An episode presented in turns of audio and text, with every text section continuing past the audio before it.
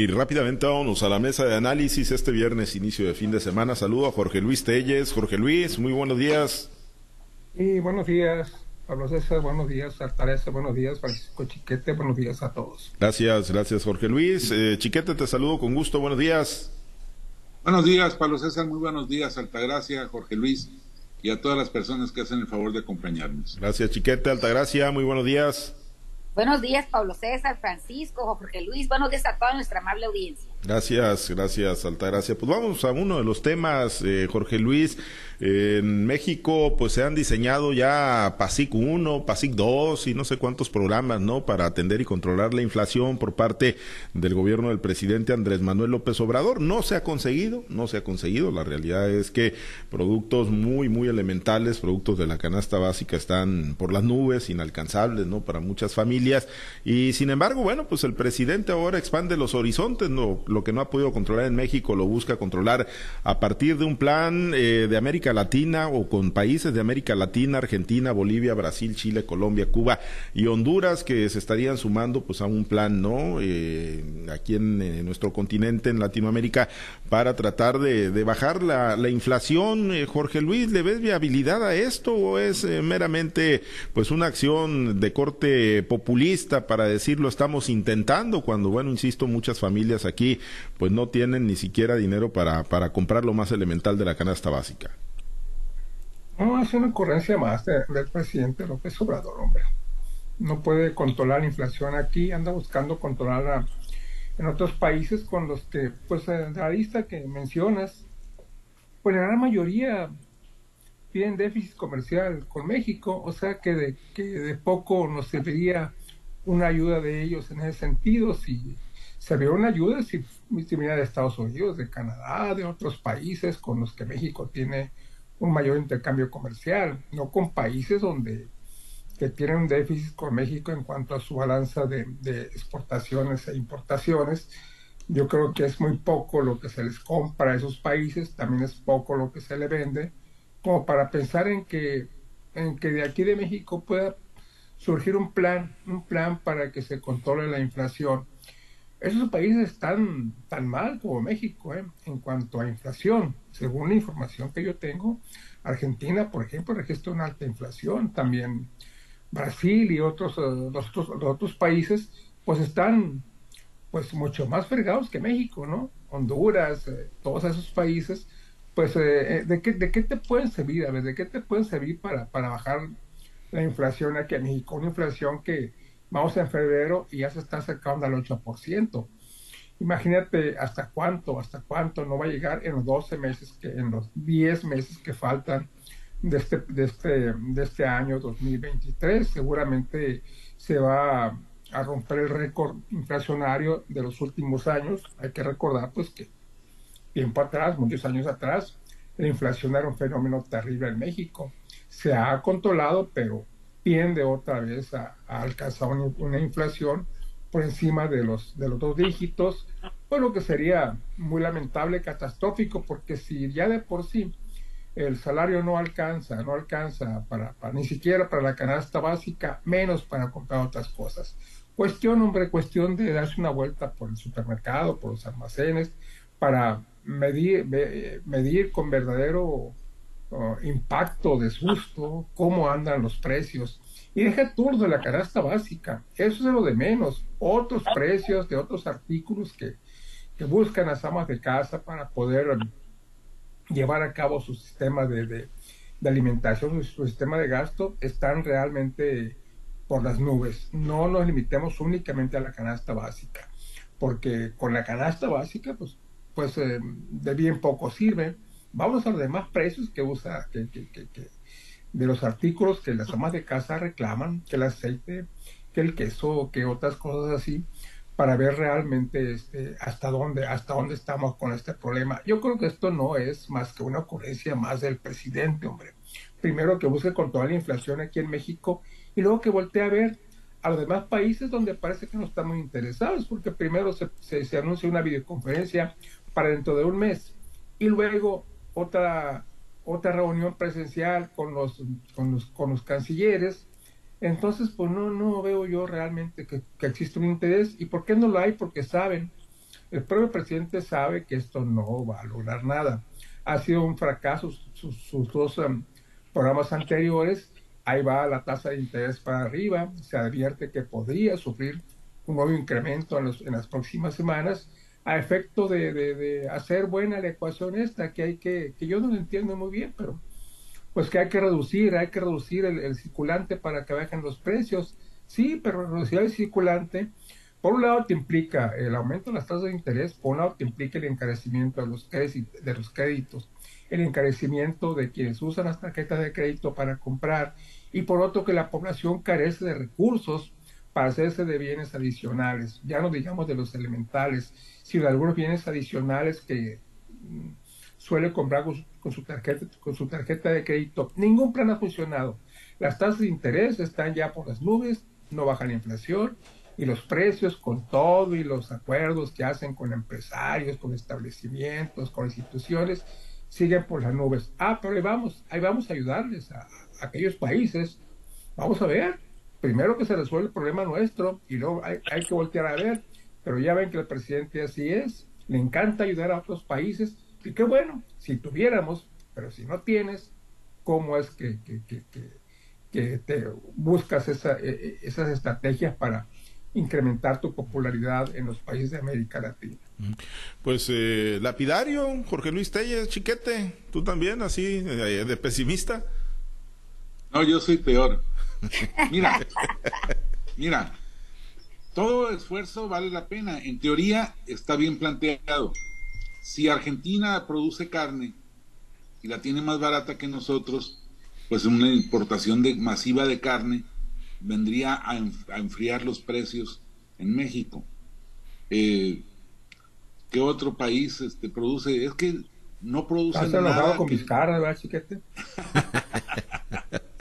no producen nada de lo que a nosotros nos pudiera ayudar. Y por el contrario, importaciones masivas de esos productos de esos países generarían distorsiones en el mercado interno. Así Vizcarra, por ejemplo, que bueno, pues no le hace lo que el viento a Juárez por su tamaño, pero los pequeños introductores, los pequeños ganaderos sí se ven perjudicados. Sí, y lo estamos viendo con, con Ecuador. Al presidente se le ocurrió que hay que tener un buen intercambio con Ecuador y están metiendo camarón de pacotilla que es el que más abunda en, México, y están compitiendo con México. Y resulta que Ecuador, para producir camarón, tiene subsidiado el diésel, ya sea para altamar y, o como para generar electricidad en tierra. Y aquí no. Aquí tenemos un precio muy realista en el diésel, con un subsidio mínimo en el IEPS, no en el precio comercial, sino en el IEPS. Entonces, ir y traer productos de otros países viene a perjudicar a la planta productiva nacional. Esto no es cosa de ocurrencia, no es cosa de cómo nadie se le había ocurrido antes. Es un delicado mecanismo que tiene que ser muy cuidado en todos los aspectos. Yo no sé si habrá algún país donde el maíz sea más barato que en México, pero imagínense que por ahorrarse 30 o 50 centavos al kilo de maíz, vayan a perjudicar a los productores nacionales. Ya nos están perjudicando. la cosa está aquí en que la inflación está en lo más en lo más delicado que es el consumo alimenticio. Eso es lo que se llama la inflación subyacente. Es lo que está creciendo más que la inflación formal. Y eso es lo que nos perjudica y es lo que el presidente no ha encontrado. No está fácil. No es una cosa de decir enchilame otra. Pero, pero bueno, yo creo que no es la adecuada. Insisto, cualquier intento es positivo, vale la pena, pero es a, todas vistas, a todas luces, que no, no es eh, una buena perspectiva la que se está generando y por el contrario, puede traer perjuicios a la planta productiva nacional. Pues sí, eh, Altagracia, y bueno, sobre todo para un estado altamente productor de alimentos como Sinaloa. Pues mira, este tipo de, de, patadas al aire que avienta el presidente no le pegan al aire, nos pegan a nosotros, a los que todos los días nos levantamos diariamente a producir alimentos. Esto que decía Chiquete, que vayan a traer alimentos de otro país para, para aliviar lo, lo que son los precios en este, lo, lo que tenemos ahorita de inflación, ya lo están haciendo, Francisco. No se ha parado la importación de maíz y tan es así que esta importación de maíz nos viene a pegar directamente a nosotros, a los pequeños productores. También le viene a pegar, por ejemplo, la importación de carne le viene a pegar no a, no a Vizcarra, porque él tiene muy bien delimitado sus cadenas productivas, pero sí le viene a, pegar directamente a los productores de carne pequeños, a los que están fuera de ese emporio. Yo lo comenté hace días ahí con, con la columna que tenemos con Rayangulo, que el campo está envejecido, que vamos a ver cómo México pasa de ser país productor de alimentos por medianos y pequeños productores a, ser un país productor de alimentos por grandes consorcios y por, porque no hay un relevo generacional, porque no hay un apoyo de parte del gobierno, porque no hay una estrategia. Sinaloa produce frijol, Sinaloa produce maíz y sin embargo a, México está tiborrado de maíz transgénico que han traído de Estados Unidos, de maíz blanco que han traído también de los Estados Unidos y de, eh, y de, y de Sudáfrica. El frijol aquí en México no tiene un precio, el frijol que nosotros producimos, ¿por qué? Porque están trayendo un frijol pinto, ojo de cabra, que lo traen de, Estados Unidos al valor de un dólar la libra, pero a nosotros como mexicanos ni siquiera nos permiten vender nuestros productos, ¿no? O sea, esto que están haciendo es nada más la confirmación de que el, sería el tercer programa de, controlar la inflación aquí en México propuesto por el gobierno de la Cuarta Transformación que no ha dado resultado. ¿De qué sirve que se jacten tanto del aumento del salario mínimo si los, por otro lado, el aumento de los precios de los productos básicos van muy por encima de lo que de lo que se reconoce. O sea, me parece que esto es una distorsión total. Yo digo que sube el, precio del el, valor del salario mínimo, pero no digo qué parte o qué tanto se compraba con ese salario mínimo hace tres, cuatro años o hace diez años. No, así es el, no es porque le agreguemos más ceros a nuestro salario mínimo, sino de veras que ese salario mínimo alcanzara para cubrir las necesidades básicas y primordiales de, la, de las personas no alcanza tampoco porque este es un desorden económico que hay. Por un lado, sueltan dinero a diestra y siniestra en un padrón que parece no tener control. ¿Por qué? Porque la población va creciendo, ya sea niños que no, que en, sus becas, que a los cuales no se les exigen resultados por el dinero que están recibiendo, jóvenes construyendo el futuro, que tampoco se les exige realmente cuál ha sido el impacto, qué es lo que le están retribuyendo a este país por ese dinero invertido. Y, también estamos viendo cómo es un padrón creciente donde, dependiendo la necesidad política que hay, abren la llave, sueltan el recurso, pero por otro lado a esta población le restringen el uso de, hospitales de calidad y tampoco están recibiendo medicamentos, ¿no? Eso es una parte muy importante que está afectando a, la ciudadanía, que impacta también en el tema de la inflación, porque no hay, eh, eh, no cubren las necesidades básicas de la población. Por más esfuerzos que hagan con otros países, con Argentina, donde hablamos que hay 300% de inflación en algunos, en algunos productos, donde para poder sacar un grano de maíz este, les, les suben aranceles hasta del 300%. La gente prefiere tirar el maíz que, que poderlo sacar para no vendérselo al pueblo. O sea, hay mucho, eh, con la gente que se quiere juntar, es lo peorcito que hay en, en, en, este, en administración pública en estos países. O, o, o, no vamos a decir que Argentina tiene muy buena administración, o por ejemplo Venezuela, ¿O qué me dices de Cuba, la que le van a mandar una millonada de pesos para comprarle producto que aquí hay en México por el solo hecho de seguir engrosando el discurso del presidente Andrés Manuel López Obrador? Creo que lo que deberían de hacer es ponerse a trabajar y realmente decir, esta línea de negocios, esta línea de producción en este país nos reditúa trabajo, nos reditúa, y ese trabajo reditúa en que las personas tengan mejores condiciones de vida, pues a, esa, a, a esas líneas de producción hay que, hay que apoyarlas, pero no aquí en México, si tú hablas de fomentar la producción, de hacia de alimentos, la producción de productos básicos o productos secundarios, prácticamente estás hablándole, ofendiendo al presidente de la República, ofendiendo a todos los que defienden esta, este gobierno que realmente ha, ha dista mucho de ser lo que se nos prometió cuando estaban en campaña. Estamos pagando los mexicanos los errores que están cometiendo en, en la clase política, errores que hemos pagado por mucho tiempo y que parece que no tenemos cómo nos salden la cuenta. O sea, nada más nos siguen cargando a la espalda a los que producimos y producimos y producimos, nos están cargue y cargue y cargue problemas. Pero realmente la clase política siente lo que estamos viviendo los ciudadanos de a pie.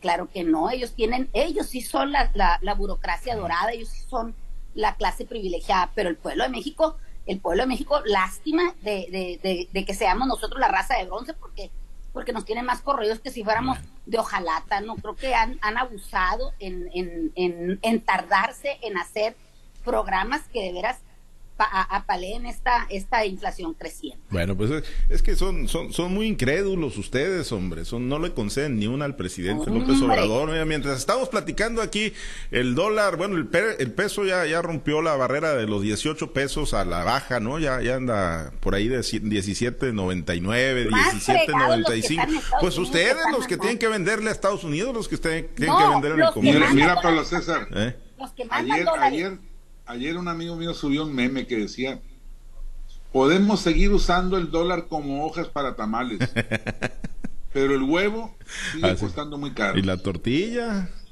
y la gasolina, sí, no, por supuesto. Ah, pero pero es logro, ¿no? Del presidente López Obrador mantener el ¿Cuántos dólares se necesita para si ayer doña, doña Claudia Sheinbaum Doña Claudia Sheinbaum ayer dijo que la planta de Tesla en Monterrey es un logro del presidente López Obrador. Pues sí. que alguien me explique, pues, dijo el clásico. Pues no, es que no le quieren conceder ni una a ustedes al presidente López Obrador, hombre. El dólar anda en 18 pesos. Hay, que comprar dólares, hombre, porque Dios guarde y luego se venga la, la, depreciación y, van a tener una buena ganancia. Pues bueno, compañeros, ahí, ahí, está el tema y pues digo, como bien lo apuntas, ¿no? Podrán presumir mucho el tema de, del dólar, pero pues el huevo con a 100 pesos la cartera o más. Y los héroes Pablo César, los héroes que están del otro lado de la frontera, ¿cuántos dólares tienen que mandar para comprar una triste cartera de huevos ahora? Totalmente de acuerdo, muchísimos, muchísimos dólares, ¿no? Este, y eso que se siguen llegando, que siguen llegando remesas históricas, que es otro de los factores, otro de los elementos que presume mucho, por cierto, el presidente como si fuera política de gobierno, ¿no? Y a lo mejor sí, pues generar pobres, expulsarlos del país para que se vayan a chambear, pues a lo mejor también es producto de las políticas gubernamentales. Y no de ahora, ¿eh? Desde hace muchísimas décadas. Pues nos despedimos, compañeros. Hay cosas más importantes, hombre, como el juego de Cruz Sí, sí, sí, eh, va a tener invitado de lujo, chiquete, y no te veo ya con la camiseta puesta para ir a recibir a tus gloriosos cementeros, chiquete.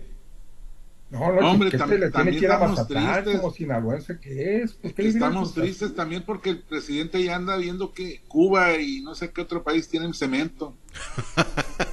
sí, de por sí está la baja. Sí, de por sí. no nos alcanza para contratar gente. Sí, de por sí. Pues bueno, pues ahí los vas a tener, chiquete, muy cerquita. Le vas a ir a los cementeros, por supuesto, ¿no?